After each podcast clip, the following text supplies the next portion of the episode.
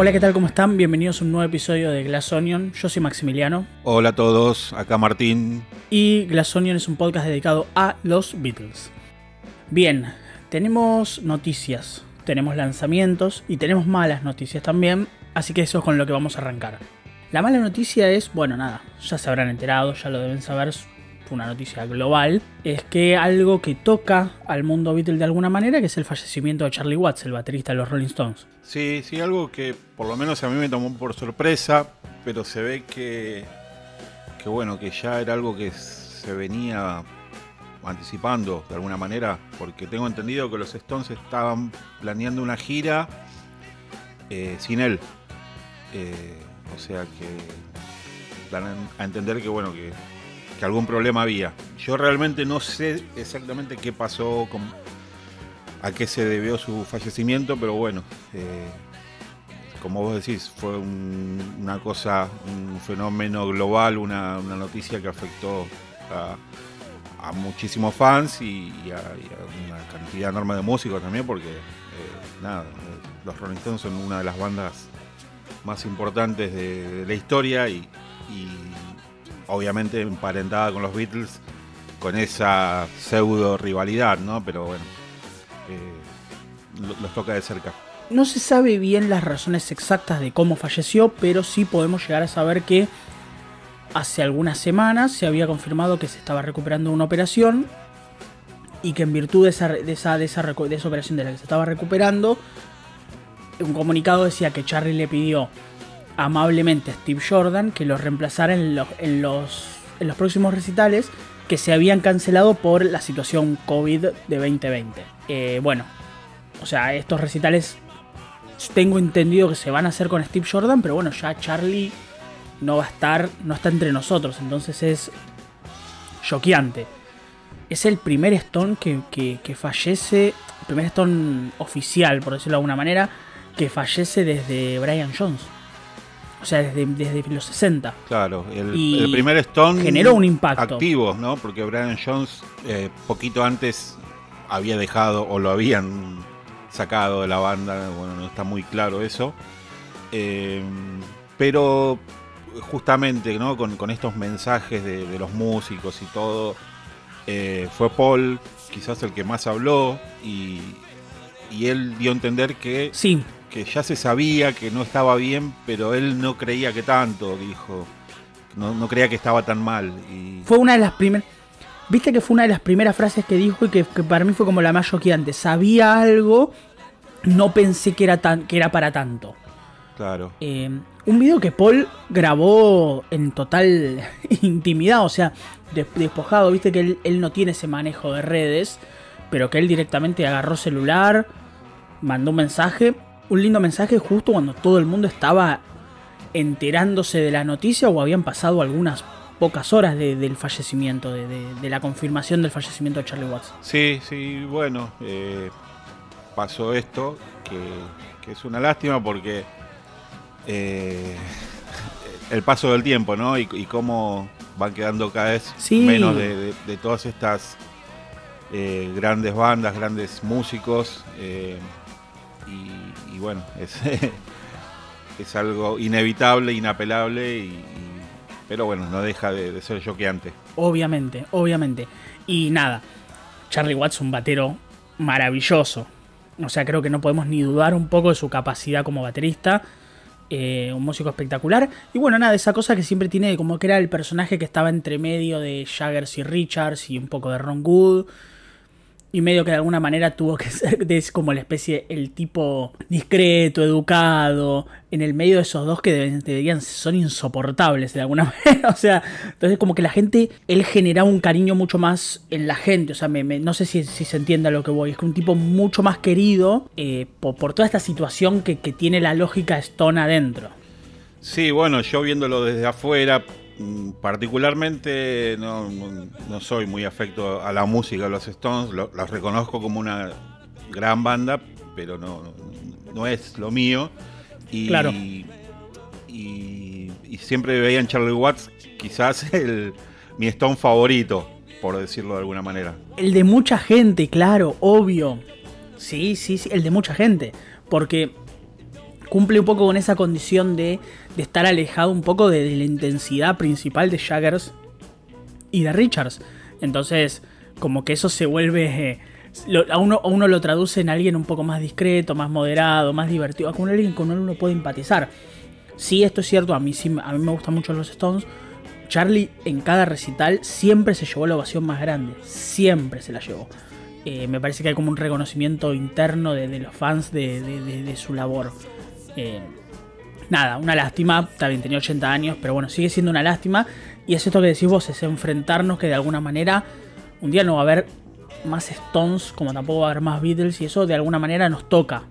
O sea, quizás no uno no es tan fan de los Stones como es de los Beatles, pero entiende que, eh, que bueno, nada, que se está yendo un pedazo de historia, una leyenda y ese tipo de cosas, y, y a uno de alguna manera lo, lo- lo moviliza. Claro, también tomar conciencia de que, así como decís, ¿no? Que se están yendo y, y van a pasar la- los músicos de los 60, de los 70, de los 80 y, y- Claro, y va a llegar un punto en el que no van a quedar estas grandes bandas porque eh, más allá de que ahora siempre hay artistas buenos, es como que ya se perdió eso, ¿no? De la banda mítica, la banda gigante. si no puede pasar como va a pasar ahora con ABBA, que no sé si te enteraste ayer, Sí. que van a salir con hologramas directamente, van a salir con cosas de computadora, o sea, tipo una cosa muy extraña, eh, que los rejuvenecieron y toda la... No, no, no, no se puede- Y que van a construir un estadio propio, propio, solamente para estos recitales que van a hacer. O sea, tipo una, una demencia. Es- bueno, no, no me sorprende. Eh, lo, tiro, lo tiro así al pasar. eh, por ahí, si, si alguno. No sé si lo viste vos. no- no, esto te lo, te lo tiro acá. A Eh, ver, venga. en venga, Netflix, Una, una serie documental. Esto es pop, This is Pop. Que es, es recomendable. eh, justamente un episodio hablando de la influencia de, de Suecia en, en la música pop. Y la verdad que sorprende, ¿eh? porque Terrible. desde ABBA para acá. eh, Terrible. eh, nada, To- siempre. siempre.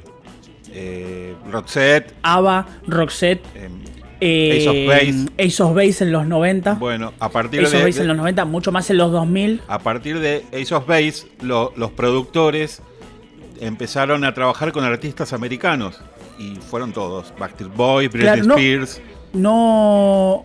No es, eh, Max Martin, ¿no es sueco? Matt Martin es el compositor de todo.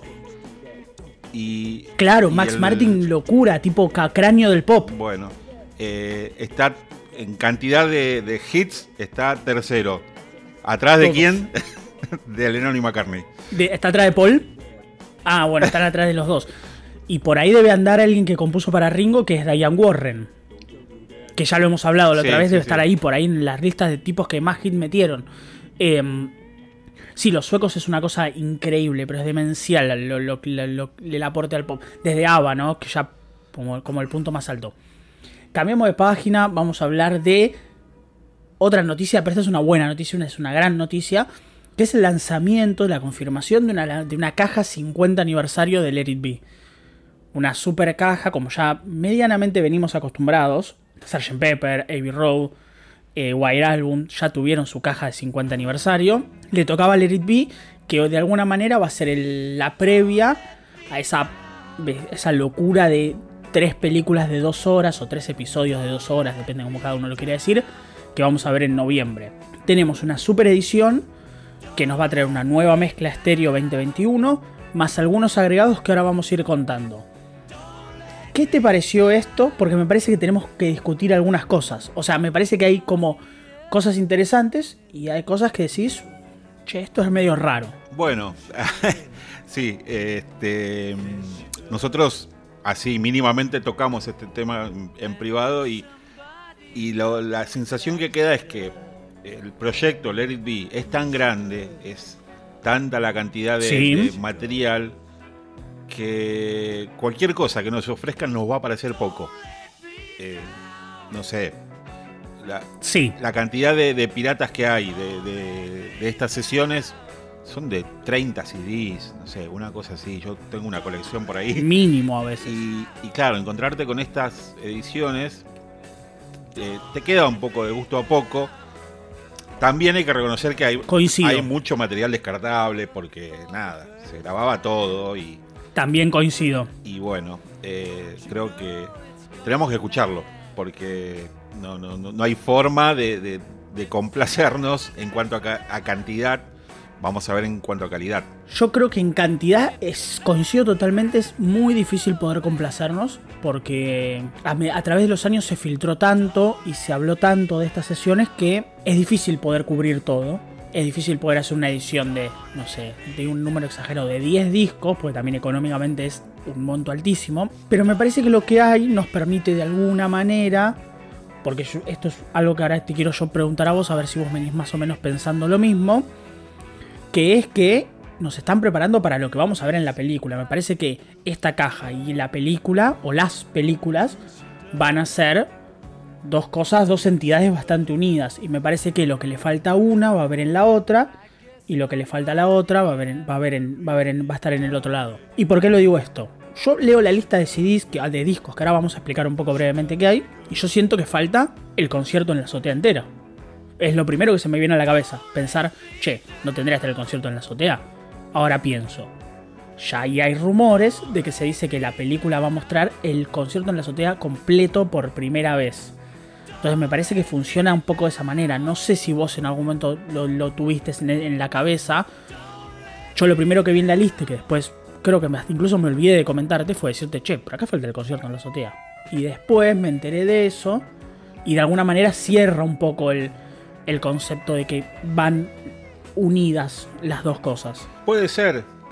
Eh, yo pienso, a ver, muchas cosas. Eh, a ver, eh, escuché, por ejemplo, una justificación de que no, como el concierto va a estar en los, videos que son propiedad de Disney, eh, no, por eso quizás no, no van a salir en las cajas.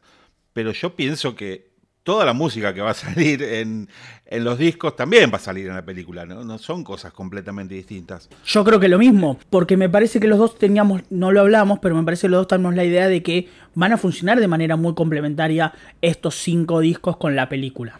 Claro, es- pero es que no hay manera. O sea, en el disco va a salir Let It Be y en la película también va a estar Let It Be. No, no puede no estar. Entonces, Por supuesto, no- claro, obviamente. No es justificación decir que porque es de Disney no va a estar el concierto en la azotea. Eh, No, Quizás- no coinc- coincido con vos. quizás sea un, un tema de espacio, de darle prioridad a mostrar otras cosas, a que esas canciones de la azotea quizás eh, se las muestre de otra manera, en otro momento, y, y evitar un poco la repetición, se me ocurre. Eh, porque si nos ponemos a, a buscar lo que falta, eh, pensemos que va a estar eh, la versión, Podemos- una de las versiones de Glyn Jones. Pero Glyn Jones hizo cuatro versiones del disco, entonces podríamos decir, ah, faltan tres. Caemos en lo mismo, no hay forma de, de- de- de- Exacto. de todo. Exacto, entonces, ahora que vos nombrás a Glyn Jones, contemos un poco, lo voy a contar en formato CDs. Esto viene en 4 CDs, en 5 CDs en realidad, creo que son 4 vinilos y, y un 12, o sea, un, un EP, 12 pulgadas, que vamos a contarlo brevemente. El CD 1 o disco 1 va a traer la mezcla nueva de Let It Be hecha por Gilles Martin, la lista tradicional. El disco 2 va a traer unas Apple Sessions que va a tener algunos, algunos speech, algunas eh, partes habladas y algunas, y algunas tomas. No sé, Let It Be toma 10 mezclada con Please Please Me, I Got a Feeling toma 10, Digue Pony toma 14, One After 909 toma 3, Don't Let Me Down del concierto de la azotea. El CD número 3 va a tener algunos ensayos y algunas jams, entre las cuales van a estar, no sé, All Feet Must Pass, Give Me Some Through, un ensayo de I, I'm in Mine, She Came Through the Bathroom Window, Octopus Garden, Oh Darling, temas que ya, claro, Let It Be es tan difícil de ubicar que de alguna manera te pisás con lo que sería Abbey Road.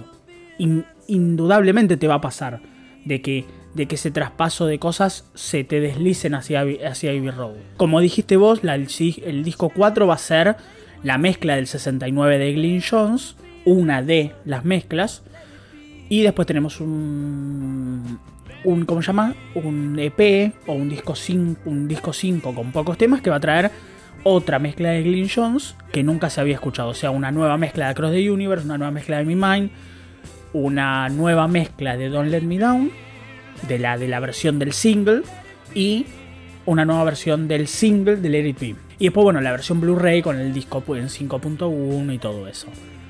Eh, a sensación, la sensación es como un poco decimos nosotros. Parece poco, se siente poco. Veremos en la práctica y veremos cómo suena y veremos cuál es la calidad, que seguramente sea espectacular, y veremos cómo nos, nos sorprenden algunos temas que quizás no escuchamos. Eh, no sé, opiniones, sensaciones. Eh, bueno, otro de, los puntos que, vi que recibía bastantes críticas es lo de este EP, ¿no? De por qué un EP y no ¿Por el qué? concierto de la azotea.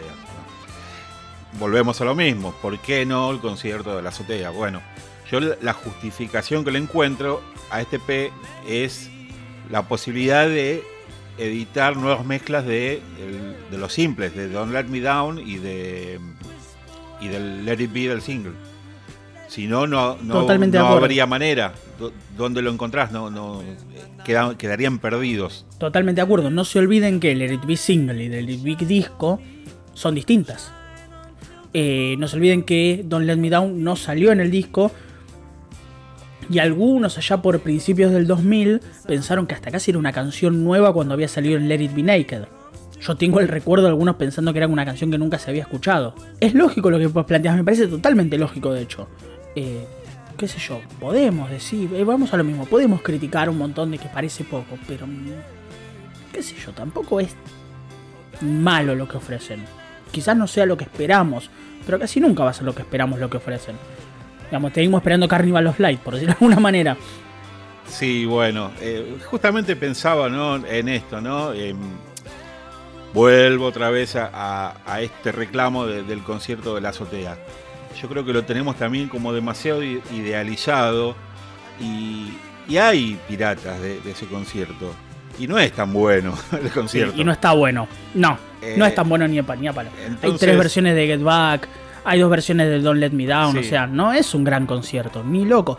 Tiene un poco esa mística, porque bueno, nada, es un concierto muy especial, porque es el último, porque está en- es en un lugar particular. Pero del punto, punto, punto de lo que vamos, o sea, la parte musical, lo que realmente nos tendría que importar, no es un gran concierto. Claro, Estoy de bueno, y acuerdo vos, justamente ¿eh? No- no- no me pensaba suena en el ejemplo de Carnival of Light, ¿no? Que tanto se lo reclama y quizás si alguna vez se, se libera sea una decepción. Entonces, eh, viste, Eh, lo que hablamos siempre, ¿no? Nosotros como Sí, fans también- siempre vamos a, a exigir y, y bueno, por, a- por ahí no, no sin, razón. Martín, y, y tam- y sí, y también nos van a pedir esa versión de 20 y largo de minutos de, de Hel- vamos a pedir esa, esa versión de 27 minutos, creo que era, de Helter Skelter. Y ¿Sabes cuál es el problema con, con ese? Y no necesariamente- Con Helter Skelter, que yo creo, ¿no? La mayoría de la gente piensa en esa versión de media hora eh, del, Helter, del Helter que conocemos del disco. Pero esa versión larga es esa machacante, tediosa que, que ya conocemos eh, y que se editó como un fragmento en los Anthology. Esa es la versión larga. claro, claro, exacto. ¿Querés escuchar media Eh, hora de eso? Mm, No, la verdad que no. A ver, yo a mí me encantan los bootlegs, yo vuelvo muchas veces a, lo- a los a las tomas, esas cosas, pero no las escucho todo el tiempo. Yo si quiero poner Let It Be, pongo Let It Be. No voy a escuchar la toma 10 del de, no sé, de I'm Mind todas las veces que quiera. No voy a escuchar la toma 10 de, de Let It Be. No lo hago. No lo hago. O sea, está bueno, es un agregado, me encanta tenerlo, me encanta poder escucharlo. Pero cuando escucho, quiero escuchar un disco, voy al disco. Muy pocas veces voy a los extras. Excepto que haya algún extra muy espectacular que, que- que yo celebre constantemente. Esto es algo apuntado a nosotros los fans y a que veamos cómo de alguna manera funcionó estas sesiones. Yo no creo que mucho más que eso. Esto apunta al fan, no apunta al oyente promedio. No, no, obviamente. Y yo creo que lo, lo- lo realmente interesante va a estar en, en los tres episodios de dos horas. Eh, eso es, Totalmente de eso es acuerdo. lo que estoy esperando. Eso es, el, eso, es el, eso es lo que estamos todos esperando. Pero por lo pronto tenemos tres, tres muestras. Tenemos la nueva versión del Let It el nuevo, la nueva mezcla por, eh, por el hijo de George Martin. El tema de la azotea de Don't Let Me Down. Y la versión de Glyn Jones de For You Blue. ¿Escuchaste? ¿No escuchaste? ¿Qué te pareció? Contanos. Eh, sí, lo escuché. Eh, hice el ejercicio de, escuchar la, versión remaster de Let It Be. La verdad es que yo no, no. No. No, Ya sé lo que vas a decir. No hay diferencias. No encuentro diferencias. La verdad no encuentro. No. No, yo tampoco. Yo me tomé el, yo me tomé el, el trabajo de agarrar la versión 2009 y una, la versión 87 sí. De la versión 87 a 2009 siento diferencias sonoras, de la 2009 a la 2021 no las siento tanto. No sé. Opinión personal, ¿eh? Opinión personal. Sí, sí, sí. Después, la Don't Let Me Down, por lo menos yo ya la había escuchado 60 millones de veces y ya hasta me acordaba en el momento en el que Lennon le pifia la letra, se equivoca en la letra. La había escuchado 60 millones de veces. Eh, pero es una linda versión, me parece que es como atractiva, tiene su encanto. No sé si podemos decir lo mismo de la For You Blue de Glyn Jones. No sé qué te pareció a vos. A yo estoy tan acostumbrado a escuchar la versión original que todo el tiempo estoy escuchando, todo el tiempo estoy diciendo, acá George es el chiste, acá George dice Go Johnny, acá dice Elmo James got nothing on this baby. Le falta como un poco de chispa, no sé qué te parece. Y está un poco desprolija también. Eh, ¿Viste lo Sonoramente está desprolija. Vos viste que baja en un momento, la canción baja. Sí. Se siente como un pegado. Sí. Y otra cosa importante eh, esta es la versión puramente en vivo, porque después se le agregó un bajo. Sí. La, versión final tiene un bajo. Hay que recordar que en ese momento la formación era George en guitarra acústica, eh, John en slide o en steel. En lap steel. Sí. Eh, Paul en piano y bueno, Ringo en la batería. O sea, no había un bajista. Y la versión del disco tiene un bajo. No quizás eso le falte, ¿viste? El, peso de, la canción que. Le falta el. Exacto, le falta el, el pum, pum, pum, pum, pum, pum, pum, Que volvemos a lo mismo, es una canción muy simple. O sea, en un momento vamos a hablar de For You Blue, pero básicamente es George haciendo una 12, una 12 bar, porque Lennon se había podrido de hacer esas canciones con, con, compases extraños. Entonces dijo, basta esas canciones y John salió, George salió con eso. O sea, es tan simple como eso. Es una linda canción, a mí siempre me gustó mucho, pero tampoco es una locura, es una canción bastante simple. Sí, sí, sí. Y bueno, nada, eh, y que, se dan en esta versión que, nos anticiparon de, de que es una, una toma bastante cruda y sin trabajar demasiado. Sí. Y que y que haciendo un blusecito, haciendo una cosa así, que Glenn Jones, que, que la mezcla ya sea tan pobre, da como una idea de que se entiende de alguna manera, aunque sea muy preliminar, por qué rechazaron el disco en general. Sí, pero es bastante contradictorio lo, de ellos, lo de los Beatles, porque eh, acordate el que, que, el concepto era volver a las raíces, sin trucos de estudio, sin demasiada producción. Eh, y después eh, borraron con el codo lo que escribieron con la mano, porque después llamaron a Phil Spector. Sí. O sea, Glyn Jones es el que se mantuvo en, en, la idea. En la línea. Claro. Sí, es verdad, coincido. Y después se lo rechazaron. o sea. Sí, cuatro veces. Y también tenés que. Y también ah, tiremos una lanza por, por, el, por, el, por el finado Phil Spector yo no sé si le dieron el mejor material posible. Me parece que el tipo sacó bastante agua de las piedras. Opinión personal. Lo discutimos cuando hablemos del disco, que no falta mucho. No, no. Vamos a sí, sí, lo, vamos a hablar. Obviamente cuando tengamos el material lo vamos a hablar, pero, pero sí, bueno, agarró un material que...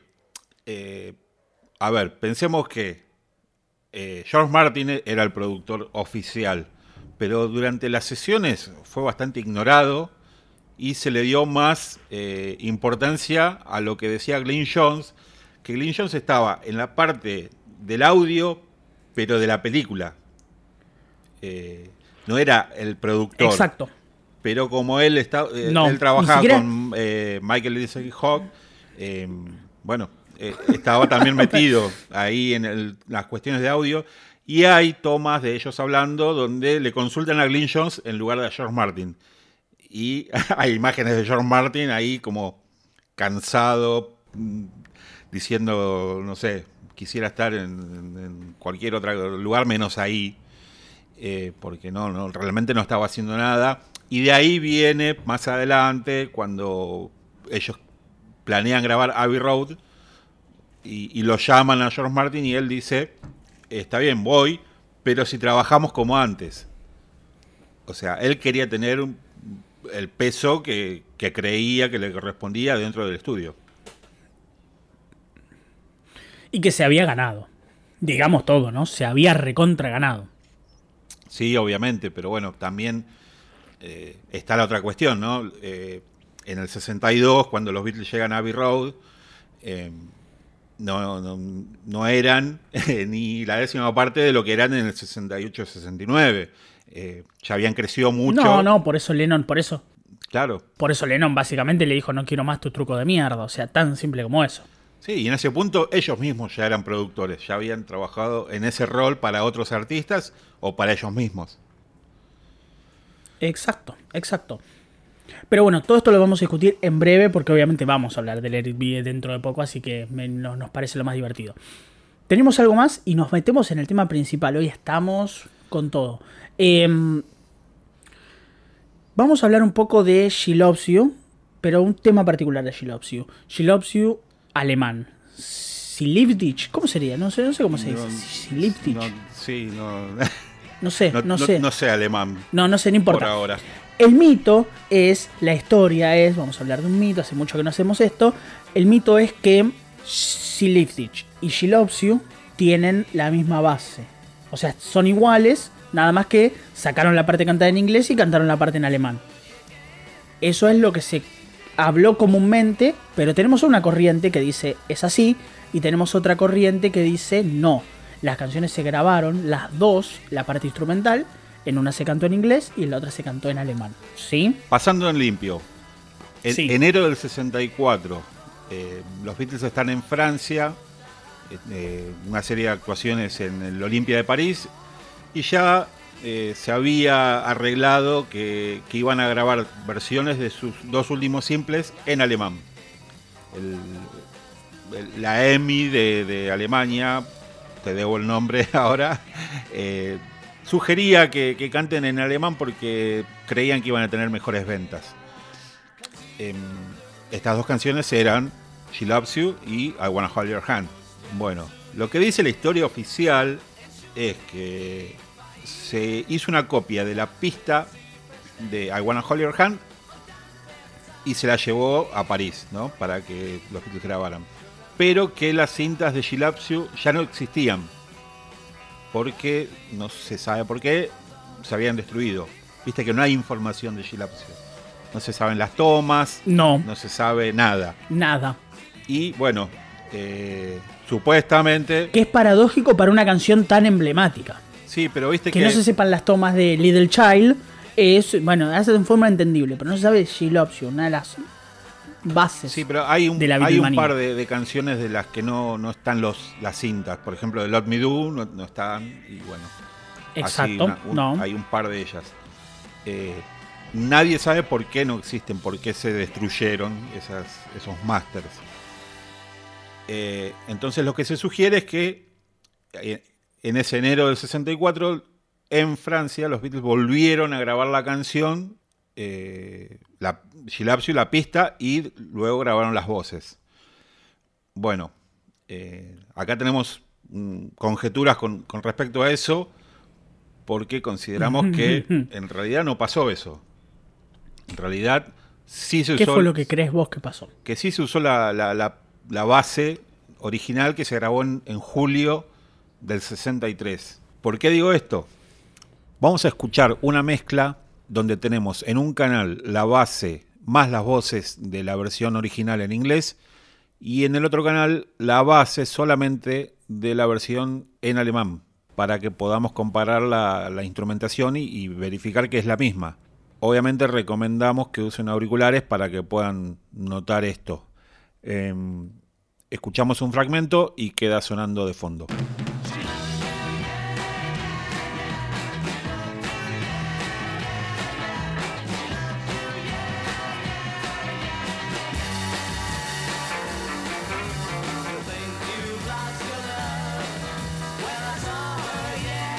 Bueno, a ver, eh, acá hay, un, truquito, ¿no? Porque uno escucha la versión en alemán y dice, sí, es otra, porque está como un poquito más rápido, se, la siente distinta. Eh, ¿Qué hice yo? Bueno, mm, mediante un programa de audio, reduje la velocidad, pero nada, ¿eh? menos de un 1%, y, y mágicamente se acoplaron a la perfección y uno puede escuchar que eh, los redobles de batería, la línea de bajo, los arreglos de guitarra, eh, coinciden a la perfección. Algo que sería imposible de, replicar en dos tomas distintas hechas con seis meses de diferencia. Imposible, imposible.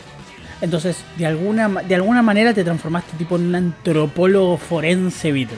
Te metiste en un lugar. Es que hay cosas que no, coinciden. Eh, por ejemplo, en este libro que siempre hablamos, ¿no? El de Mark Lewison, que, tiene las entradas de, todas las grabaciones, dice que para eh, I Wanna Hand, no sé, se hicieron 15 tomas de las voces sobre una pista que ya existía. Ok, te lo tomo. Ahora después dice que de Gilapsiu se usaron 13 tomas para la pista nueva y una para las voces. Es un poco raro. Hay algo que nos cierra. Si les tomó 15 tomas grabar I Wanna Hold Your Hand, ¿por qué les tomó una sola grabar las voces de Gilapsiu? Que no sé alemán, pero a mí me suenan más difíciles de pronunciar. No, porque aparte no tendría lógica. Si vos tardaste 15. O sea, es un idioma que no manejás. Es un idioma que no sabés. No hay ninguna posibilidad de hacer una sola toma que esa toma salga perfecta. Es muy difícil. Es muy improbable. Bueno, y otra cosa que refuerza esto es que si te acordás de los videos de Anthology, al final de todo, durante los títulos, hay una serie de clips de audio y hay una toma falsa de eh, en alemán, donde ellos se equivocan y se empiezan a reír. Entonces es imposible que haya habido una sola toma vocal. Hubieron mínimo dos. Estoy, estoy, estoy, estoy tan sorpresa, estoy, estoy totalmente sorprendido de esto que estás diciendo ahora, porque mm, me estás trayendo información que nosotros no lo discutimos, esto me estás tirando toda la información acá ahora. algo me adelantaste, pero no todo. Em, entonces es como, wow, wow. Ese dato de Anthology, por ejemplo, yo no me lo acordaba. Yo no te voy a mentir, yo no me lo acordaba. Eh, bueno, nuestra idea, tu idea, mejor dicho, porque esto es todo, todo, todo, todo acreditado para vos, es que es, que es, la misma canción. Que básicamente es la misma canción. Vos agarraste un fragmento, lo redujiste a la velocidad, te diste cuenta que los arreglos son iguales, que los golpes de son iguales, que los redobles son iguales, que los rellenos son iguales de batería y que, que resulta imposible que ellos hayan podido grabar una sola toma de voz de un tema que cantaban en un idioma que no manejaban a la perfección y que casi que no manejaron directamente, solamente lo usaron para esas dos canciones. No, fíjate también que cambia un poco ¿no? la, impronta de, las dos versiones porque tanto en Gilapsiu como en I Wanna Hold Your Hand es como más prominente la voz de John y Paul lo acompaña desde atrás. Sí, es cierto. Acá se invierte la, la cuestión y uno escucha más la voz de Paul, porque dentro de todo, Paul era el que mejor manejaba el alemán. John directamente, si uno piensa en, esas noches de Hamburgo, que, siempre se, habló, ¿no? De que eran Paul y Pete Best quienes mejor hablaban en alemán o se daban a entender, y que John nada, no, hacía ni el intento. Eh, entonces por ahí se tomó esa, determinación de, ponerlo a Paul más adelante para un poco enmascarar las deficiencias de... Claro, claro, se entiende perfectamente. No puedo creerlo esto, no puedo creerlo. Es como tipo, para mí siento que estamos como marcando precedente. Estás vos marcando precedente diciendo esto porque para mí todo el mundo te dice son dos versiones distintas, son dos versiones distintas. Y vos saliste y no, listo. Claro, bueno, a ver, córranse. Eh, está la cuestión esta de la velocidad, ¿no? Pero hay que también considerar que se, grabó en un estudio distinto. Quizás las máquinas no corrían a la misma velocidad exactamente, y ahí se puede producir esta variación de velocidad. también, hay que ser honesto, Son cintas. sobre el final de la canción, ya en los cortes finales, ahí se hay como una, una diferencia en las velocidades, es como que se, se abre una de otra. Pero tenemos que pensar en algo, la, la Gilapsio que conocemos en, en inglés, sobre el final tiene una edición que, que se escucha bastante claro, porque se nota en, en los platillos de Ringo como de repente cambian de sonido. Como se corta. Claro. Sí. Entonces, lo que yo creo es que para la versión en, en alemán se usó una pista, una, una, una base completa, sin esa edición. O sea, como se grabó y, y por eso es esa diferencia. O sea, no se hizo la edición Entiendo perfectamente. para cambiarle ese final. Se, usó un final que ya estaba. Eh, pero bueno, nada. Entiendo perfectamente. La, la- la pista está ahí Datazo. para, para escucharla y, y que cada uno saque sus conclusiones. Y está perfecto, la verdad, datazo. Ahora sí, vamos al tema principal, que es, vamos a hablar de Paul. Vamos a hablar de un disco solista de Paul, que hace mucho no hablamos. Y vamos a hablar de un disco que de alguna manera nos trae un nuevo Paul. No sé si vos estás como de acuerdo con esto, pero vamos a hablar de Red Rose Speedway. Red Rose Speedway es el disco solista, el segundo disco de Paul con Wins, el segundo disco de Wins en general, que de que, como digo antes, de alguna manera acerca, empieza a, mostrar este Paul que es que a mediados de los 70 iba a generar esta ola de éxitos. Venimos de un Paul medio. A un venimos de un Paul que viene golpeado a través de las críticas, que, que no parecía no encontrar su rumbo. Nosotros no coincidimos, pero porque ya hemos hablado de, de otros discos que consideramos que, que de previos a este, que son buenos discos, pero que no, no terminaba de conquistar del todo a todo el mundo. Algo que Paul obviamente siempre quiere. Y acá me parece que de alguna manera, con algunas cositas, empieza a re- reencauzar su camino. Y es un disco clave de alguna manera porque le trae un hit, le trae un éxito y le trae una masividad que hasta el momento no había tenido. Bueno, eh, a ver, como siempre, vamos a hacer un poco de, de- de historia, de contexto. Em, no, no hace falta Exacto. eh, explayarse demasiado, ¿no? Podemos hacer el repaso rapidito. Eh, tenemos McCartney en el 70, del- ah, todavía con los Beatles, ahí en plena separación. Em, después eh, seguimos con Ram, que Sí, que ya tenemos a, a Paul trabajando con otros músicos. McCartney lo había hecho solo. Y ya en Ram, eh, Sí. usando una serie de sesionistas, se encuentra con eh, este baterista, Dennis Seiwell, que se ve que le, le- le gustó mucho su trabajo y, y- y se quedó, eh, digamos, con un puesto fijo dentro de, de- de- de la banda o de, los músicos habituales que, con los que iba a trabajar. Bueno, y Linda, ¿no? Obviamente. exacto. Eh, ya para Wildlife se incorpora Denny Lane. El primer disco. El primer disco de Wins como banda. Exactamente. Pero no dejaba de ser como una cosa ahí, como intentando iniciar algo sin saber demasiado qué. Pero digamos que ya estaba la, base de Wings, ¿no? Y ahí Sí. quizás nos podemos meter ya en lo que precedió a este Red Rose Speedway, ¿no? Porque el año 72 es el- la primera vez que Paul no saca un disco en ese año, no saca un álbum. Sí, ¿Por qué? Bueno, después de, de Wildlife, eh, Paul decide. Lo, lo que ya venía planteando, bueno, se emparenta ¿no? con le- lo de Let It Be, ¿no? Lo que él quería, volver a, a hacer una pequeña banda, volver a, a, a lucharla de abajo. Algo que, honestamente, es imposible para, para un músico como, como él, ¿no? Pero él tenía esa ilusión. se, se suena, suena más romántico que real. Sí, sí, sí. Y volvemos a, a la- a lo de siempre, ¿no? A la- a- justamente como decís vos, ¿no? a romantizar, a darle una, una épica a cosas que realmente no, no, no fueron tan así. Porque eh, esta formación de, de Wings, con estos cuatro miembros, se le incorpora un nuevo guitarrista, eh, que es Henry McCulloch, un, Henry McCulloch. que sí. es un guitarrista que venía más del lado del blues, ¿no? que era un, un guitarrista irlandés. ¿Por qué se incorpora? Porque la idea de Paul era salir a, la, ruta, salir a, girar. Y acá viene la famosa gira universitaria, que a esto es lo que voy, ¿no? Toda esa mística de la famosa gira universitaria, de todos juntos en una van y, vamos y bajamos los equipos y tocamos de, imprevisto.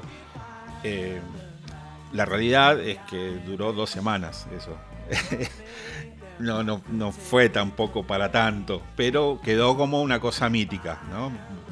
Volvemos a lo de siempre. Sí, sí, sí. Eh, sí, sí, sí, sí. Y bueno, a partir de ahí empiezan ya las, las, primeras grabaciones de, esta formación, eh, que comienza con el simple eh, Give Ireland Back to the Irish. Exacto, esas cuatro, que es la primera de las cuatro famosas grabaciones de Paul tratando de como girar un poco, darle un poco la, vuelta a la, a la situación. Em, Give, Ireland Back to the Irish, obviamente devuelvan Inglaterra a los irlandeses. Irlanda. Terminó siendo Irlanda. ¿Qué dije yo? Devuelvan Irlanda a los irlandeses. Dijiste Inglaterra. exacto, no sé cómo lo dije. Ah, bueno, sí, no, no, es terrible, me van a matar. Escúchame, entonces no, nada, lo que pasa es esto. Sí, obviamente quedó baneada, fue prohibida por la por la BBC por su mensaje político, que obviamente sorprendió un montón, porque Paul de alguna manera era como el menos involucrado en estos temas. Y era Entonces esperaba mucho más de John que de Paul. Justamente era un, Paul tratando de emular a John porque se mete en un tema político y esta modalidad, ¿no? De, que se grabó muy rápido y, se editó muy rápido. Algo que John ya venía desde eh, la balada de Johnny Yoko hasta Sometime in New York City, por ejemplo la, cosa inmediata. Eh, pero la verdad es que el tema no. habrá sido muy noble la intención, pero el tema realmente deja bastante que desear. Y, nada, es un, lugar que no. Sí, no es una gran canción, no para nada. No le sienta muy bien a Paul esta cosa del cantante de protesta. De hecho, creo que nunca más lo hizo. No, no, no, no así tan literal quizás. Sí hablo de otras cosas, pero nunca tan literal. Lo que después pasa es que después, con esta cosa de grabar singles, se mete a grabar Mary Had a Little Lamb. O sea, Mary tenía un corderito, una canción infantil. Eh, bueno, nada, sin palabras. Eh, yo me imagino, ¿no? Las caras de, de ambos Dennis y de Henry eh, nada, es. No sé. No, que eso encima tiene un video, es espantoso, es de un, nivel de mal gusto. Lo único bueno de, este video, de, que tiene varios videos de Mary Sí, tiene varios videos. Hay uno de ellos donde están jugando al fútbol. Es verdad, es verdad. Eso es lo mejor. Eh, después de, de, por escándalo. Después viene Hi Hi Hi, que es eh, un tema que también se prohibió porque de alguna manera eh, aduce, demasiado al uso de drogas. Sí, pero en eh, realidad no, captaron eso. Y después viene un bombazo. En realidad, hi, hi, hi es por una frase donde entendieron como una alusión sexual, no, no por lo del hi. ah, tenés razón, se tenés les razón, tenés razón, es verdad. Se les escapó, sí, sí, sí, sí, es verdad, se les había escapado. Ahí, en Hi Hi Hi, encontramos un Paul que, está más cerca de lo que uno espera de él, ¿no? De, Paul más rockero, más moviéndose en, un, en, el lugar que, le conocemos. Porque sí, esta cosa infantil, bueno, también. si pensamos en, no sé, en When I 64, en Yellow Submarine, en Maxwell Silverhammer, no, no es extraño en él. Pero bueno, eh, no, yo creo que. Pero pasa que Decime, decime. No, no, que pasa que, que Yellow Submarine, como vos decís, Maxwell Simberham, All Together Now, de alguna manera son composiciones propias y de alguna manera le permiten a Paul mostrar ese lado un poco más, más de jugar, más, más de ese tipo de cosas. Mary Had Little Lamb es la canción más depresiva del mundo, boludo. Es espantosa. O sea, es espantosa ya originalmente. O sea, cualquier versión que vos escuches son todas horribles. Yo creo que. Y a Paul no se le escapa. Yo creo que Paul. la, canción es mala. Yo creo que lo, que siempre le. A ver, lo que le critico, si, si me puedo tomar ese atrevimiento, es esta cosa de que sí, quiere hacer de todo. Quiere hacer de todo. no, sé, nosotros tenemos acá un, dicho, no sé si será muy común en otros lugares, de eh, el que mucho abarca poco aprieta, ¿no? De que Totalmente. Vos querés hacer un montón de cosas y no puedes ser bueno en todo. Eh, Paul, por la grandeza que tiene, por, la historia y por la, capacidad que tiene, eh, supo sobrevivir a este tipo de cosas que en otro artista quizás lo hubiesen sepultado. Sí. Paul pudo tener Sí, tiene, tiene, sí, estos deslices. Sí, sí, pero fíjate que quiere hacer todo. Quiere hacer la canción infantil, quiere hacer la canción de protesta, quiere hacer la canción rock, quiere hacer la banda de sonido, que ya vamos a hablar también. Entonces, eh, es como que quiere estar en todos lados y no está en ninguno. Y bueno, ahí viene Coincido este comienzo flaqueante ¿no? de, sus discos y de la crítica. Como vos decís, nosotros le reconocemos muchos de sus primeros discos, pero es como que esos discos crecieron más con el paso del tiempo. Si vos te situás en ese momento, sí. Eh, esos discos, no, la verdad que no sé, con lo que sonaba, eh, a, su alrededor quedaban como medio mal parados, a mi entender. Y, bueno, pasa esto, ¿no? De, tener un Paul con esta idea de una banda nueva, que no era tal, porque él nunca iba a ser como él pretendía, ¿no? Ser el bajista de la banda. No, él, él era Paul McCartney, no había manera. No, él era Paul McCartney. Y, bueno, ¿no? Esto de, tratar de posicionarse nuevamente y bueno, viene este simple que adelanta el, disco, que es My Love. Exactamente. Em, antes de eso, quiero contar que Mary Had Little Lamb nos va, nos va a preparar el camino para la canción de los zapitos. Que nos va a pasar unos cuantos años más, pero va a pasar. nos va, nos, nos, bueno, pero esa te la banco por el video. para ¿eh? lo peor. No, yo te la banco por el video. no, no, no. Es, muy difícil. Bueno, bueno, bueno. Ya, ya va a tocar, ya va a tocar. No importa, sigamos. My Love. My Love se transforma en un hit, se transforma en un hit absoluto. Eh, y es como el primer hit grande de Paul como, como músico. Eh, es eh, un tema, es una balada que, que, se puede esperar de Paul, es algo que se puede esperar de Paul, de la misma manera como vos dijiste bien, que High High High es algo que un terreno que en el que más nos gusta. Lo mismo pasa con My Love, me parece que funciona también de la misma manera. Es un tema que vos podés identificar como tema de Paul, sin problemas. Sí, sí, sí. Si pensamos en, no sé, precedentes como Let It Be, eh, en cuanto a la, forma, ¿no? Let It Be no tiene la, temática romántica de, My Love, pero bueno, la estructura y ese tipo de cosas, la instrumentación. Y, sí, y es un éxito y, fue número uno. O sea que ahí es como que Paul empieza a posicionarse nuevamente como, bueno, nada, acá estoy yo. Sí, exactamente. Antes de eso, no sé si antes o después, ahora me quedé con la duda, eh, tenemos otro hit que de alguna manera nos vuelve a preparar. Ah, no, después. Nos vuelve a preparar para el Paul que, empieza a retomar el camino, que es el Live and Let Die.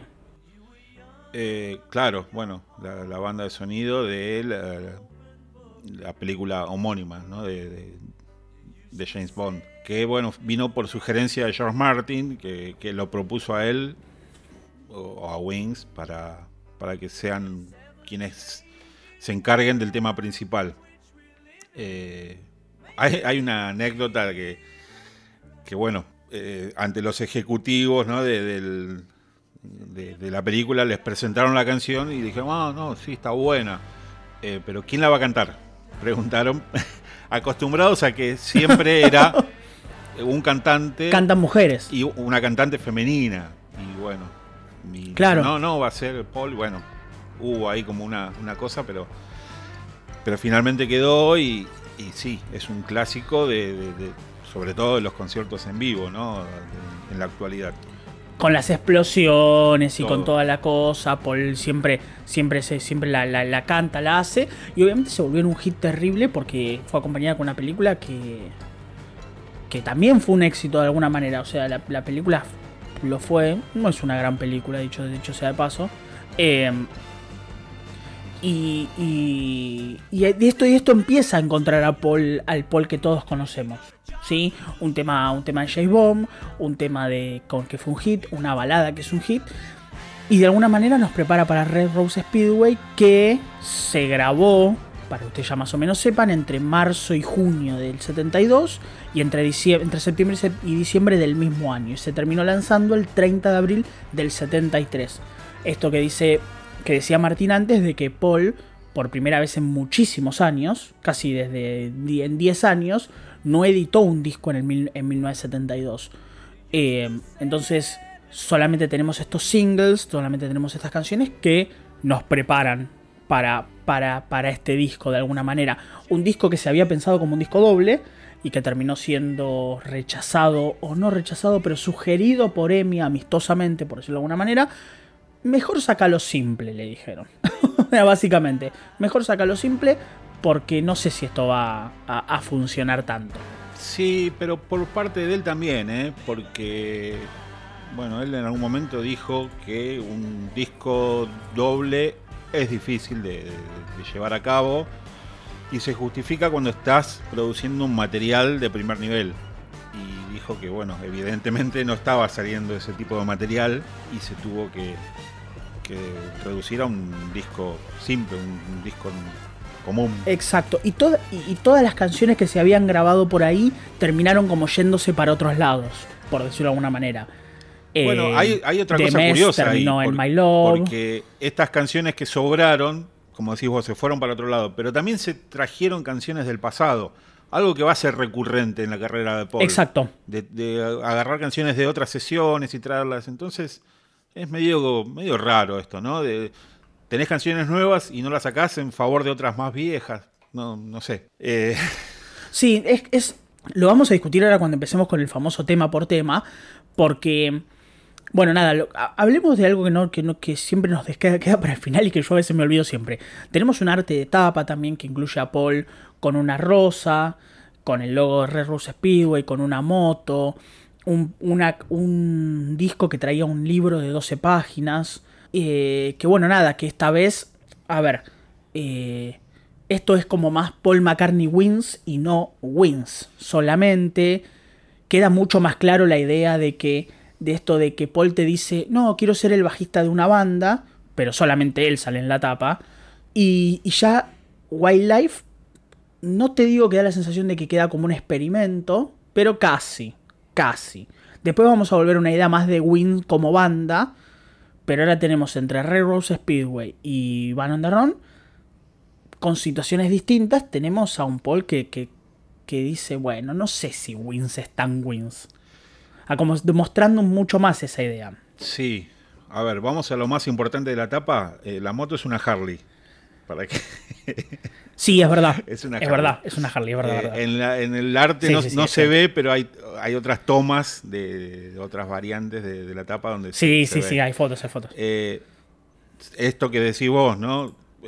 sí, somos, somos una banda, pero sale solo él en la tapa. Eh, por parte de, la discográfica, les preocupaba mucho que no estaba el nombre en la tapa. Solo dice Red Rock Speedway, pero no está el, nombre del artista. Y hasta se decía que esta cosa ¿no? de Paul con esa rosa en la boca podría hacer que la gente no, lo reconociera. Eh, algo, no sé. Que me, No, es imposible, no hay forma de no reconocerlo. Pero bueno, no hay posibilidad de no reconocer a Paul McCartney esa foto. Claro, bueno, en Estados Unidos Salió con un sticker, un sticker en el, en el borde superior derecho. Eh, sí. Que decía Paul McCartney Wings sí. y los temas, la lista de temas. Así que bueno, nada, otra intromisión de los estadounidenses en, los discos. Eh, la tapa en la parte de atrás tiene un espacio en braille con una nota para Stevie Wonder que decía We Love You Baby, o sea, te amamos. Eh, mostrando que ya de alguna manera esos caminos después se van a juntar. Pero bueno, ya sabemos que Paul en ese momento estaba como ya escuchando a, a Stevie Wonder por ahí, que ya... Ya Stevie Wonder ya era Stevie Wonder, creo que ya había sacado Songs in the Keys of Life, ya tenía, tenía poco tiempo. Eh, así que nada, tenemos... ¿Te gusta la tapa? ¿Te gusta el arte de tapa? A mí me gusta, es uno de los que más me gusta de Paul, ¿eh? Sí, sí, sí, me gusta y es rara, ¿no? No, me cierra mucho la, parte del diseño gráfico ¿no? del, título, pero bueno, hay que posicionarse en, la época. Pero es una linda foto. Sí, sí, la Pero es una linda foto. Sí, sí, sí. Es una linda foto. Bueno, les decíamos entonces, esto se grabó entre marzo y junio y entre septiembre y diciembre del 72. Se grabó en varios estudios, Road, Olympic, Morgan, Trident y Island. Eh, tiene una duración de 42 minutos y un poquito más. Está producido por Paul McCartney, solamente por Paul. Y una de las cosas más, ¿cómo se llama? Eh, más interesantes es que solamente tuvo un single. Solamente el single My Love salió de este disco. Eh, nos metemos en el canción por canción porque me parece que es como que vamos a ir hablando un poco más de, cada tema y, lo vamos a poder identificar mejor. Arrancamos con Big Bang, Big, Big Bang Band. Bing. No, vamos de vuelta. Arrancamos con Big Bang Bed. En medio trabalengo, siempre se me trabo cuando, lo digo. Em, Big Bang Band es una de esas canciones que, como vos dijiste muy bien hace unos minutos, es el Paul trayendo canciones del pasado. Del pasado inmediato. Sí nada, eh, un, año, dos años, pero trayéndolas. O sea, esto iba a formar parte, o se trabajó, o se compuso y se vio en las sesiones de RAM y no en las de Red Rose Speedway. Sí, eh, yo la tengo esta canción bastante más de, este especial eh, James Paul McCartney. James Paul McCartney TV. sí, que bueno, es la canción que, abre, ¿no? Me gusta no es una gran canción. No sé si era para abrir un Pero es una linda canción de apertura. Yo no, no, a mí sí me parece lo mismo. No sé, a mí no me termina de cerrar porque no, no, sé.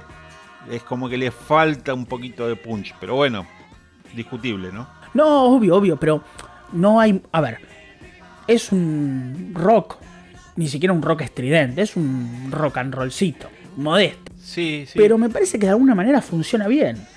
Sí, a, mí lo que no me termina de cerrar es esta cosa de onomatopéyica, ¿no? De, Paul, de, esas letras sin sentido, de, esos tarareos, esa cosa que, va a estar bastante presente. Esa cosa media que acá, acá no va a pasar, la letra de esto tiene, tiene una letra muy sencilla, muy simple, pero entiendo lo que vos decís, esa cosa media silábica, ¿no? Keep on to sleeping, es como medio esa cosa de estar silabiando la canción estar separando en sílabas una canción. Sí, sí, sí, puede ser, pero bueno.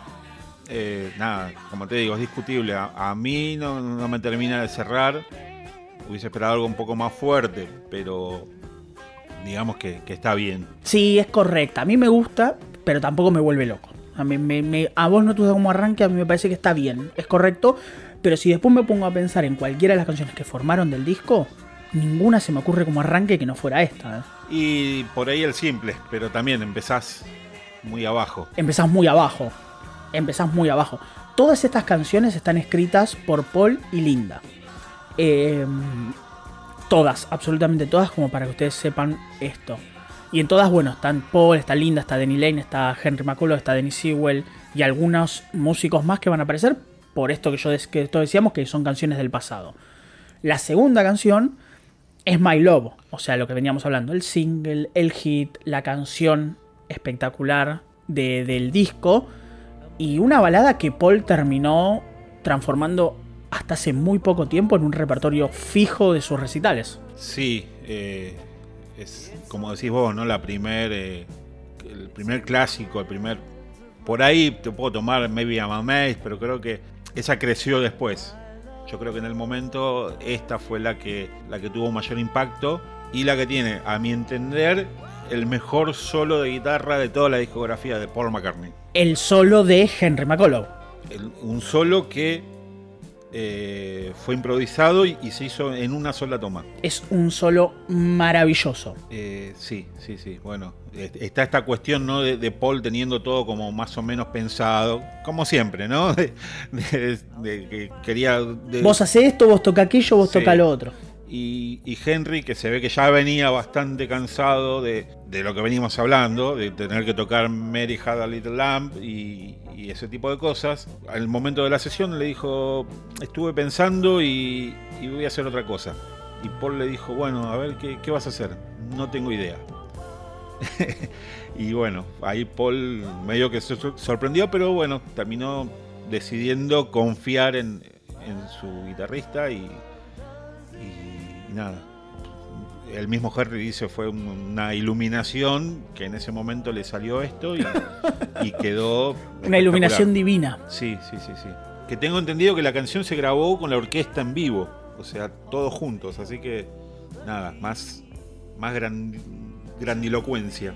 Y My Love obviamente está inspirado en Linda, está inspirado en, en, ella y bueno, nada, tranquilo, sentado en un piano, dice, ella fue mi musa, la fui armando, no es una canción líricamente muy espectacular, simplemente explica, o sea, nada, habla sobre amor, no más que eso.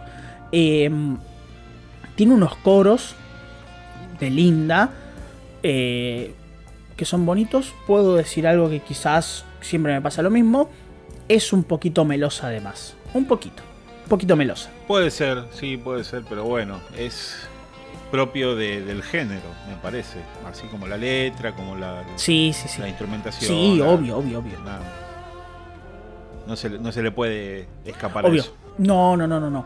Eh, fue número uno en Estados Unidos, número 9 en el Reino Unido. Eh, y bueno, nada, fue de oro, o sea, fue un single súper popular que si mal no recuerdo fue destronado del puesto número uno por una canción de George, por Give Me Love. Eh, bueno, sí. Eh, bastante, bastante presentes ahí los muchachos en, esa época. Sí. Eh, casi, casi, casi que en el pico de todo. es una canción que, bueno, Paul siempre la utilizaba en los recitales para eh, hacer un recordatorio a la memoria de Linda y todo eso, y que en el último tiempo la, sacó eh, porque, bueno, nada, cantaba una canción para Nancy, su actual esposa. Claro, para no tener problemas en casa, eh, cambió la, dedicatoria. Em, lo que tenemos es la tercera canción, es Get on the Rising, una canción bastante más arriba una de las canciones más movidas del disco, pero también otra canción que va de atrás. Esto es también de las sesiones de Ram. Claro, bueno, es eso que venimos hablando, ¿no? De, esta costumbre de, volver a, revisar el archivo y, rescatar canciones. estilísticamente yo creo que está bastante acorde, ¿no? a lo que es el disco. Sí, estoy de acuerdo. Me parece que en RAM, así como está, suena no suena de Ram. Me parece que está como más, más acomodada alrededor al periodo. Sí, algo que bueno, es raro porque porque no, quizás no fue pensada o sea, retroactivo no, no, se pensó en ese momento, en el momento de Ram. No, en absoluto, pero sonoramente está por ahí. Sí, sí, sí. Sonoramente está por ahí. por ahí. De hecho, acá. Por ahí te das eh, cuenta un poco en esta actitud vocal de, Paul, ¿no? De, esos gritos que, son bastante comunes en Ram, ¿no? esa cosa medio eh, desaforada, medio descuidada. Es un disco, sí, es un disco bastante gritado. Eh, sí, pero no, deja de, ser una, canción típica de Paul y, de Wings. Sí, tiene unos coros, tiene esos, esos vieron de Rising, muy agudos, con la voz de Linda, muy agudos. Eh, es una buena canción, me parece correctísima. Sí, sí, bueno, el, arquetipo de canción de Wings, ¿no? Que, creo que la, voz de Linda, pese a todas las críticas, es lo que le da el sello Wings a, toda, toda esta camada de. Ahí, ahí justo, mira, me, sacaste, me sacaste una, me sacaste uno de los pensamientos que yo te iba a dar sobre el, sobre el disco, que es eso, que siempre se machaca mucho cierto talento musical de Linda y que está bien, obviamente no era la mejor la persona que mejor tocaba el piano, probablemente no sea la mejor persona que cante, la mejor persona haciendo coros, pero me parece que la inteligencia musical de Paul en saber ubicar muy bien la voz de Linda para generar ese clima. Uno escucha eso y entiende que, listo, esto es Wins. Es casi el sello de la banda. O sea, esos coros, esas voces, la manera en la cual Paul introduce siempre la voz de Linda en el mejor momento para la canción. Es muy talentoso por parte de Linda para grabar muy bien eso y muy talentoso de Paul para entender en qué lugar va sin que todo el tiempo suene, sin que se pase de rosca, por decir, sin que se exagere. Eh, sí, bueno, estoy de acuerdo justamente en eso, ¿no? El, sello de Wins para mí está en eso, ¿no? La voz de Linda, que quisiera reivindicarla un poco. Reivindicarla, sí. sí. Este, porque sí, siempre recibió muchas críticas y uno podría pensar que bueno, que estas grabaciones, no sé, hizo mil tomas hasta que le salió. Pero volviendo un poco a este especial de, televisión, ¿no? De James Paul McCartney. Hay una secuencia que Paul está sentado tocando una guitarra y ella le está sacando fotos. Y ella está ahí mientras saca las fotos tirándole armonías a Paul sobre lo que está cantando. Y está muy bien. O sea, no así como casualmente. Y lo, hace muy afinado y, de una manera muy imaginativa en, las voces que, que va haciendo. O sea, para que el que no lo sabe, no canta unísono, no canta lo mismo que Paul, canta eh, una melodía que se acopla a, lo que canta Paul. Entonces, eh, yo creo que tenía un talento eh, bastante importante en, cuanto a esto, ¿no? En, cuanto a, saber ubicarse con su voz de, la manera correcta. Que, que, a veces es el talento que uno, que uno no valora que es la idea de, del momento justo, en el lugar correcto, de la forma correcta. Algo que se le achaca muchas veces a algo que, algo que no se valora, no sé, de Ringo como baterista o de George como guitarrista. Es como esa idea de la nota justa en el momento justo, en la ubicación justa, sin ser estridente, pero aportando en el lugar donde tenés que aportar. Sí, sí, sí. Eh, concuerdo y bueno, nada, es, es un poco esto, ¿no? De, de, reconocerle a a los otros músicos el, aporte a, estas, estos discos de Paul y a este sello durante los 70 sobre todo. Una de las cosas que más... dos cosas para nombrar esta canción y seguimos con lo que sigue. David Espinosa fue uno de los dos guitarristas, que es uno de los guitarristas que había tocado en Ram, por eso te lo traemos acá para, para, contarlo.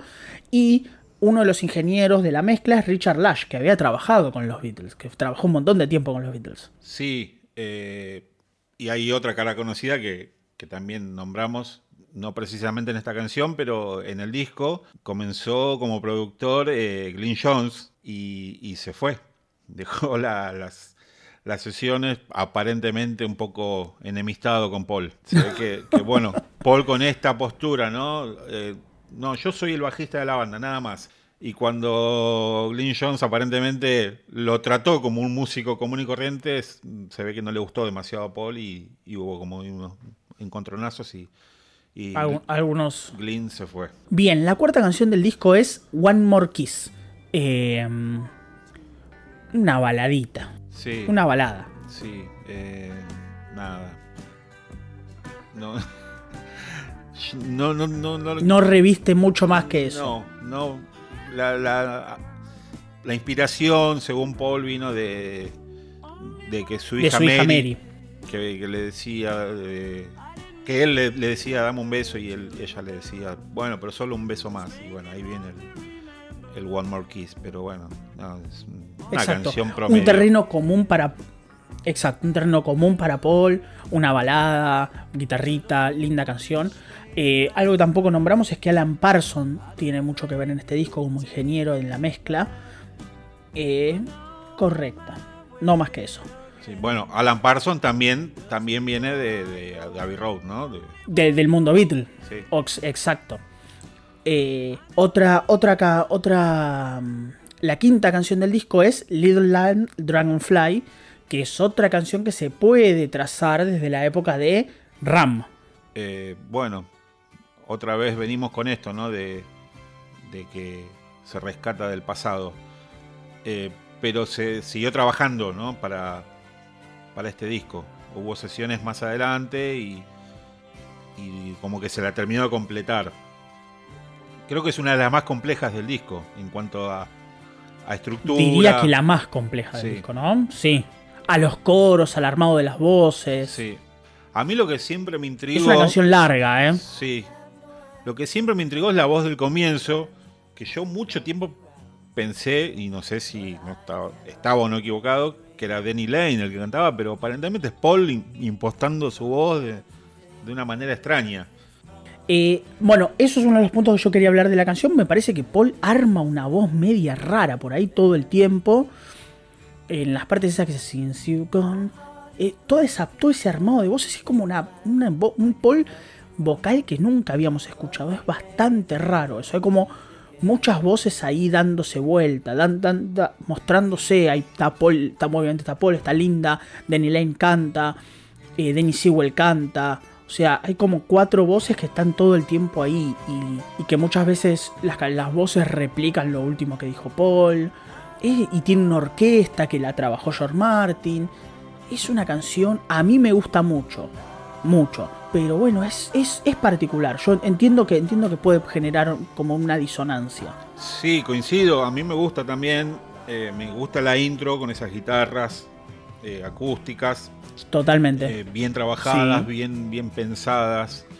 y cómo se va moviendo por diferentes lugares y, cómo va creciendo. Porque cuando comienza la, voz, justamente, eso es lo que me llama la atención. Es, un sonido extraño, pero ya te digo, como impostando la voz, como imitando a alguien, no sé.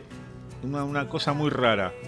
Hasta que después sí, escuchamos la voz reconocible de McCartney y ahí es donde el, tema levanta mucho más y donde para mí crece mucho. Sí, y me parece que de alguna manera el tema se va construyendo, que eso es como la cosa linda que tiene, esa cosa como decís, el de...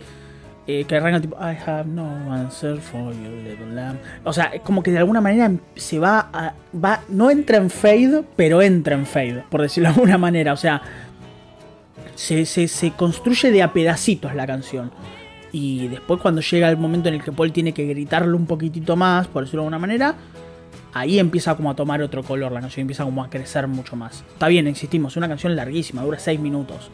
Em, bueno, pero es... Es interesantísimo. Es algo de, que ya venía trabajando Paul y, que muy poco tiempo después lo va a hacer con, digamos, con más repercusión justamente en Van on the Run, ¿no?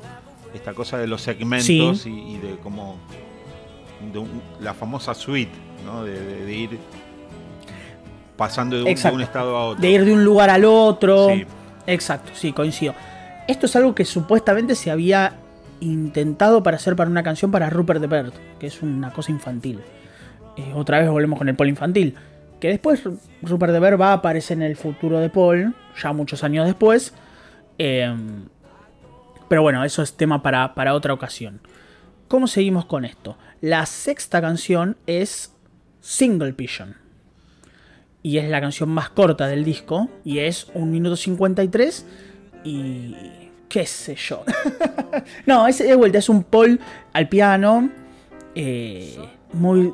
No te digo que relajado, pero. Pero sí, es como promedio, no se siente también.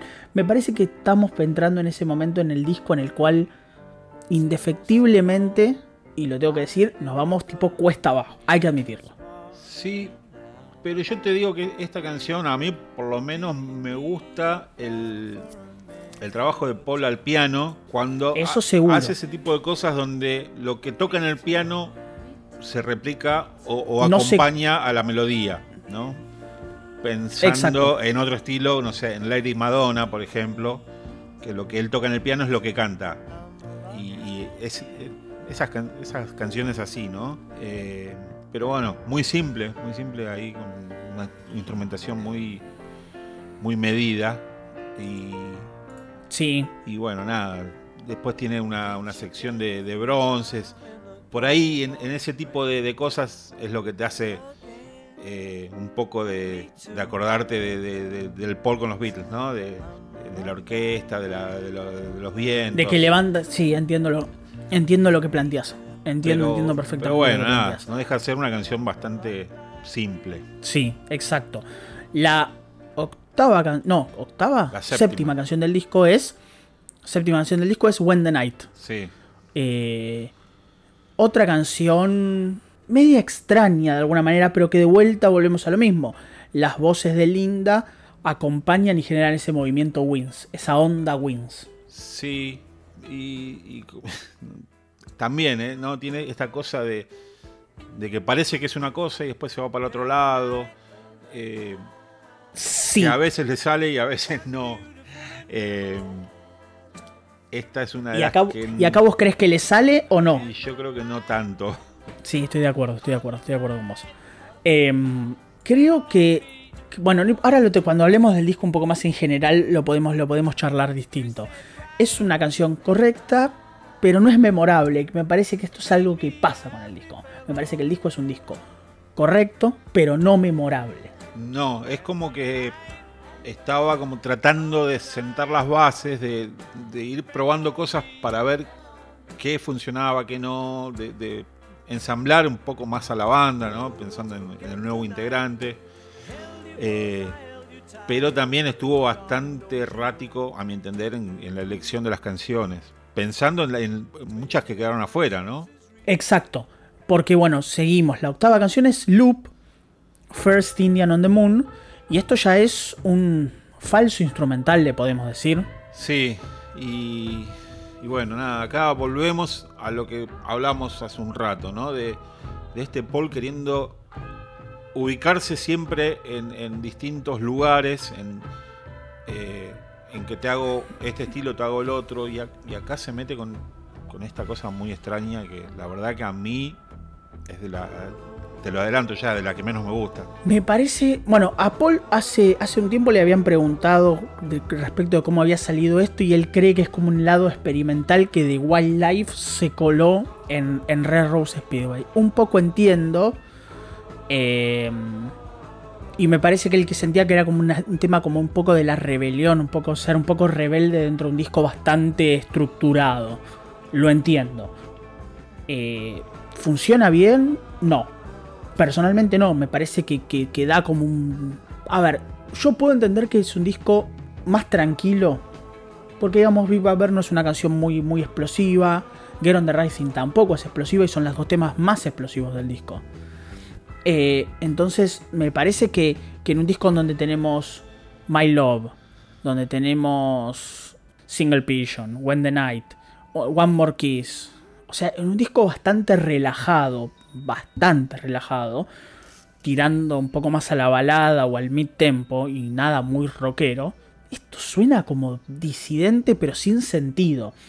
No es una experimentación atractiva dentro del, total del disco. No sé si me, si, me entendés a lo que apunto. Entiendo y, yo creo que acá Paul intenta, a ver, decir, voy a hacer un tema de, de estas características, ¿no? De, este canto medio tribal, ¿no? Una cosa que, no le encuentro explicación y que desaprovecha la oportunidad de hacer otra cosa. Sí, ¿Vos no sentís que ese canto medio tribal se acerca a King Acor, King, nunca me acuerdo el nombre exacto, de McCartney 1? Pasaron tres años de eso, ¿no? No, no da la sensación de que están como en, la misma, en el mismo lugar. Y tiene esa cosa de, de los temas instrumentales de McCartney 1, sí, no, no me parece me parece un retroceso en lugar de un avance.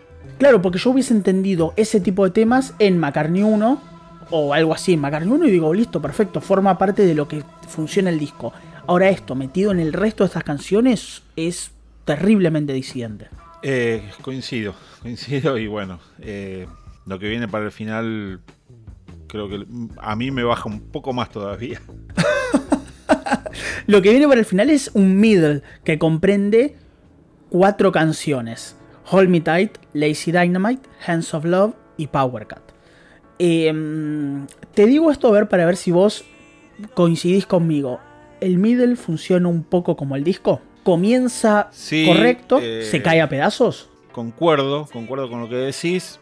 Y, pero también creo que es un intento de Paul de replicar eh, la magia del final de Abbey Road.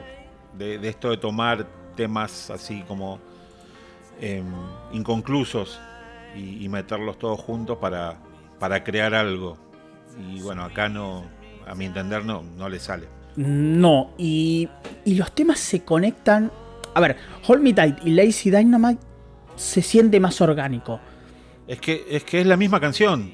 Claro, y Lazy Dynamite y Hands of Love es un corte, es literalmente un corte que se pegó y no, es orgánico, es, es terriblemente, terriblemente, al oído llama la atención, pero no en el lugar positivo, lo llama en el negativo, o sea, hace exactamente el efecto contrario a lo que tendría que ser, en vez de sentir esa continuación como un mismo eje, como ir apuntando al mismo lugar, es tipo corte y arrancamos de vuelta, pero todo junto, no se siente coherencia, por decirlo de alguna manera. Claro, pero a ver, volviendo a lo de Abbey Road, ¿no? Eh, ahí también había cortes abruptos, pero solo que funcionó.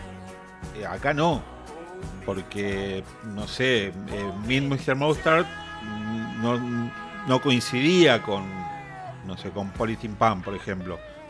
Pero eh, en, la unión funcionó y de hecho el, orden de las canciones en Abbey Road iba a ser distinto, con Her Majesty en el medio. Es, una cosa también, eh, volviendo a, lo de siempre, ¿no? A, la magia de los Beatles. Porque ahí sí funcionaba y acá no. Em, pero hay, hay un montón de cosas para criticarla a esto. La primera, no puedes hacer una canción con el mismo título de otra canción tuya. Es verdad. Porque. Es verdad. Porque está bien. Hold Me Tight nos viene desde. Está bien que John hizo Woman y Paul ya había hecho una Woman. ¿No? Eh, pero acá no, acá son las dos de Paul. Y, bueno, no, no, eso no, a mí no me gustó para nada. Y ya te digo, escuchás el, el corito de Hold Me Tight y es la misma melodía que Lazy Dynamite. O sea, no, no, no, tiene sentido. No, no. Por eso, la única de estas canciones que de alguna manera tiene alguna historia más interesante atrás es Power Cut, que es básicamente cortes de energía que se habían producido en el 72 en Inglaterra por problemas relacionados con mineros, si mal no recuerdo. Eh, el resto es eh, problemas salariales con mineros, sindicales.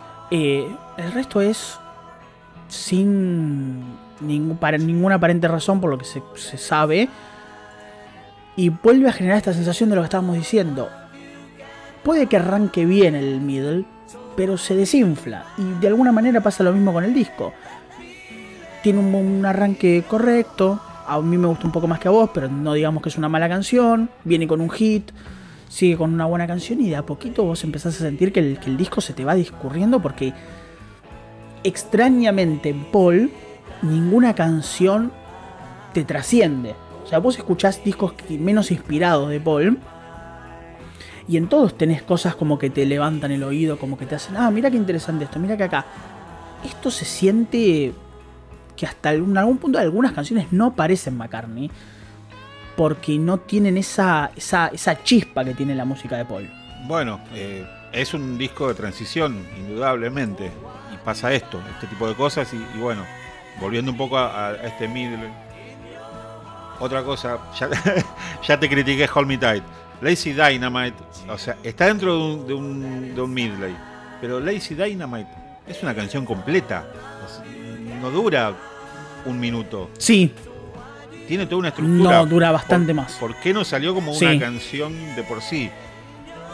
Yo creo que es, es como algo forzado, ¿no? De decir, no, voy a juntar todo esto para hacer un midley sin, sin que se justifique. Eh, y, claro, pasa esto que... Eh, entiendo, entiendo, entiendo lo que apuntás y, y, es cierto, es cierto. Entiendo que es la idea más, la, es la idea de meter un cuadrado dentro de un círculo. Es más forzar la idea de la creación de un middle que, hacerlo. o sea, que, sal, que surja orgánicamente. Está bien, el David Rowe no surge orgánicamente porque básicamente era una forma mecánica para juntar un montón de canciones porque ya las cosas estaban bastante podridas. Salió perfecto. Vamos a admitir, salió perfecto. Se fueron uniendo. Mete estos grillos acá para unir con la otra canción. Y, listo. O sea, es más un. Es más un trabajo de ingeniería porque ya no se bancaban entre ellos. Aunque nos quieran decir que lo hicieron como en los viejos tiempos. Eh, pero acá se siente mucho más forzado. O sea, si el David Rowe se siente forzado, aunque es una cosa espectacular y es hermoso, este se siente tres veces más forzado porque las canciones no, no, primero no están a la altura y segundo, no, como vos decís, Lazy Dynamite es una canción entera. Si vos tenés un fragmento de una canción tipo Hands of Love que durás muy poquito, eh, deja Lazy Dynamite, que de hecho es una canción probablemente sea la más divertida de, todas las que forma parte de ese middle. Sí, y bueno, y, Hans Love, eh, la verdad que es ese, ese momento, esa, esa parte de la producción de Paul que vos decís, bueno, no sé, la verdad que me da un poquito de vergüenza ajena, porque... ¡Uy! está, pero no, no, te gusta realmente, o sea, no, realmente, realmente, nunca hemos hablado muchos discos, algunos mejores, otros peores. No sé, hemos, no hemos hablado maravillas de Dark Horse, de George. Eh, pero creo que acá está siendo más lapidario que nunca. Te entiendo, porque algunas cosas estoy, de acuerdo con vos, porque no parece, no, no, no, no, no, no, es un disco de transición. A lo que vamos es probablemente uno de los mejores discos de Paul y vamos a uno de los mejores momentos de la carrera de Paul. Pero entendemos este momento de pasar de grabar solo a grabar con Linda y algunos músicos al comienzo de Wins y el comienzo de Wins es son es ir caminando por baches. Bueno, pero a ver, ya como un poco englobando todo lo del disco, ¿no? Ya dejando de lado el, canción por canción. Eh, pese a todo esto que te estoy diciendo, todas estas críticas, eh, me, preguntas, ¿es un buen disco? Y no sé si es tan bueno, pero es un disco que yo quiero, que, que disfruto, pero que tiene esta cosa, que pese a que no es tan largo, se me hace largo por toda esta seguidilla final. Entiendo. Eh, es un disco que lo escucho y disfrute que le falta un poquito, pero está bien. Me, gusta, porque me gusta mucho este Entiendo, periodo. sí, coincido. Me gusta este periodo del comienzo de Wins. Me gustaría, o me hubiese gustado que, hubiese más material fílmico también, ¿no? De, esta época. Eh, porque aparte. De la gira. Considero que. Eh, Paul acá está en, quizás en su mejor momento vocal y es algo que, se disfruta mucho, ¿no? Pero este tipo de, decisiones es como que decir, ¿por qué? ¿Por qué no, por qué no, seguiste por el otro lado y, no hubieses entregado mucho más material de, lo que estamos acostumbrados o, de lo que esperamos de él? Y bueno, sí. es más o menos ya para englobar un poco mi conclusión en cuanto a este álbum. Y a mí me pasa algo parecido, con la diferencia de que yo no sé si lo disfruto tanto. Es más, tenía. Mira, para hacer una cosa generalizada, yo me acuerdo que en el episodio de Mind Games yo había dicho tenía un peor recuerdo de este disco. Me sorprendí cuando lo escuché. Acá tuve la sensación contraria. Tenía un mejor recuerdo del disco y me sorprendí para peor cuando lo escuché.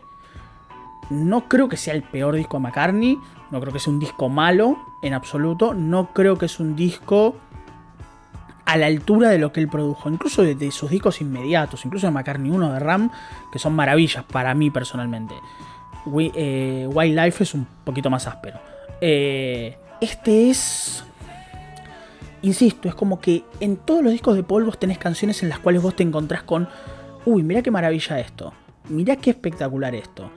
Eh, este da la sensación de que como que incluso con sesiones largas da la sensación de que está poco trabajado.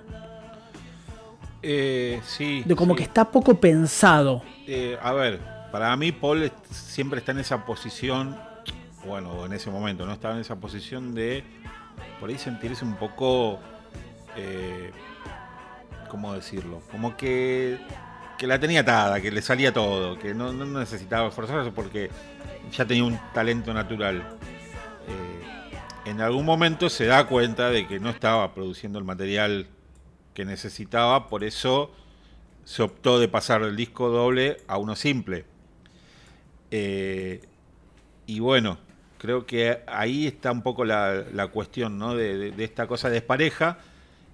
Y esto mismo que nos pasa a nosotros, de que mm, me gusta, pero no sé, viste que estamos ahí, como más o menos nos, movemos en esa zona gris. Sí. Eh, pasó lo mismo con la crítica de este disco. Eh, tuvo críticas eh, bastante diversas, algunas buenas, otras malas. fue un éxito comercial, pero las críticas estuvieron ahí, ¿no? Como, como en el medio.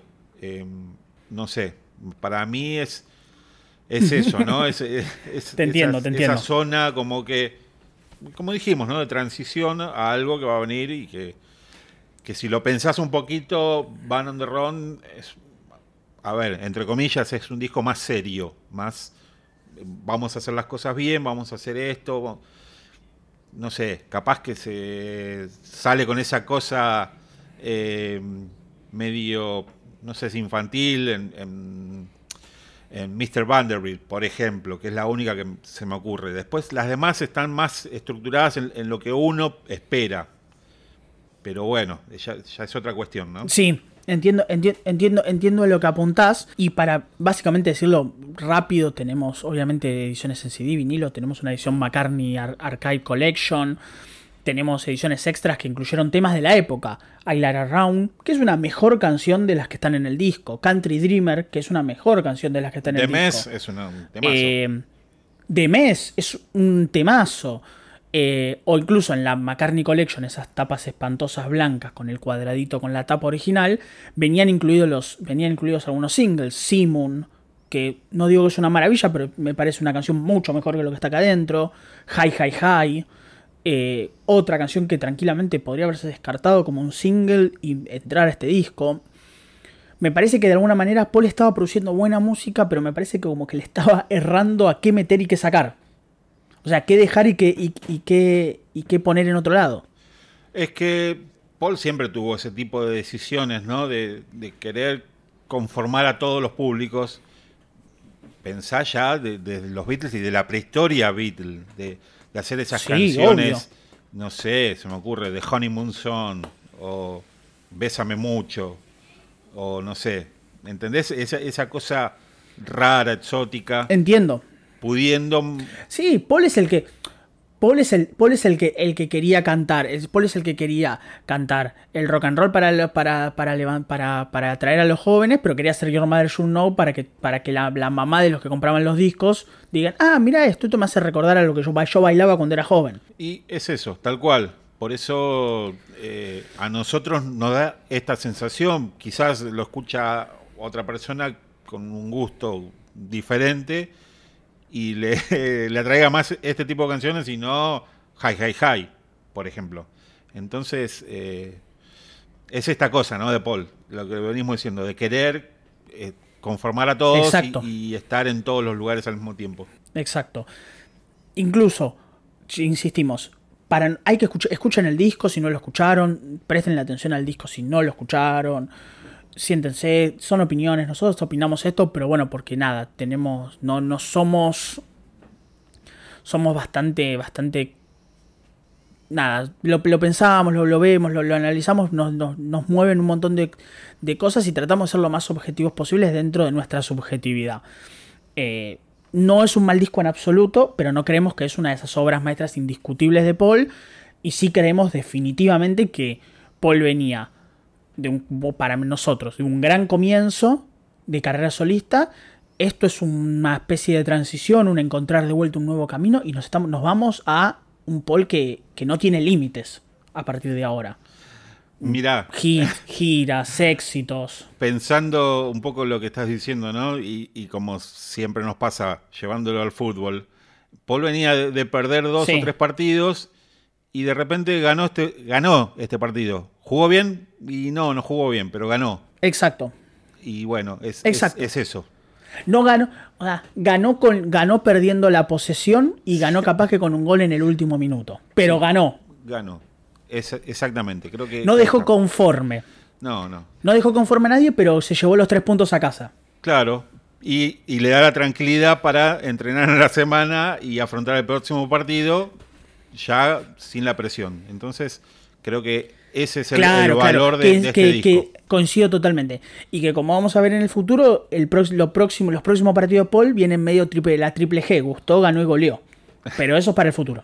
Exactamente. Yo creo que por hoy, por hoy ya Cerramos. cerramos. Pero antes, favorita, menos favorita. Ay, bueno.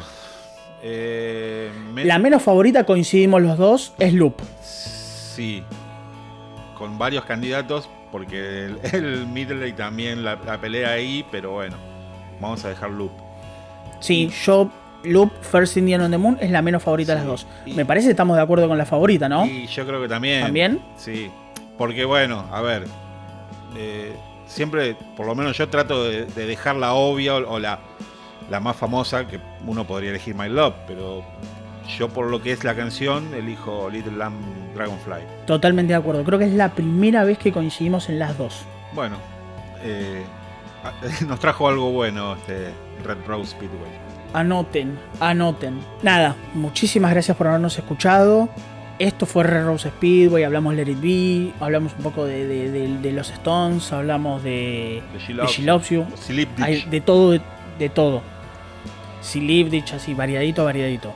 Eh, así que nada, muchísimas gracias por habernos escuchado. Recuerden, Glassonion Revista, la revista que dirige Martín en Facebook, arroba BP, el Instagram de podcast, síganos porque ahí siempre subimos cosas, igual que Martín en la revista que tiene miles de números ya y que ustedes pueden leer. Eh, Spotify, Apple, Google, cualquiera de esos lugares, notificar, seguir para enterarse de cualquier episodio que, que nosotros estemos dando. Y muchísimas gracias por habernos escuchado. Nos vemos en la próxima. Yo soy Maximiliano. Bueno, chau a todos. Nos vemos la próxima. Martín por acá. Y nos estamos viendo. Chau, chau. Adiós.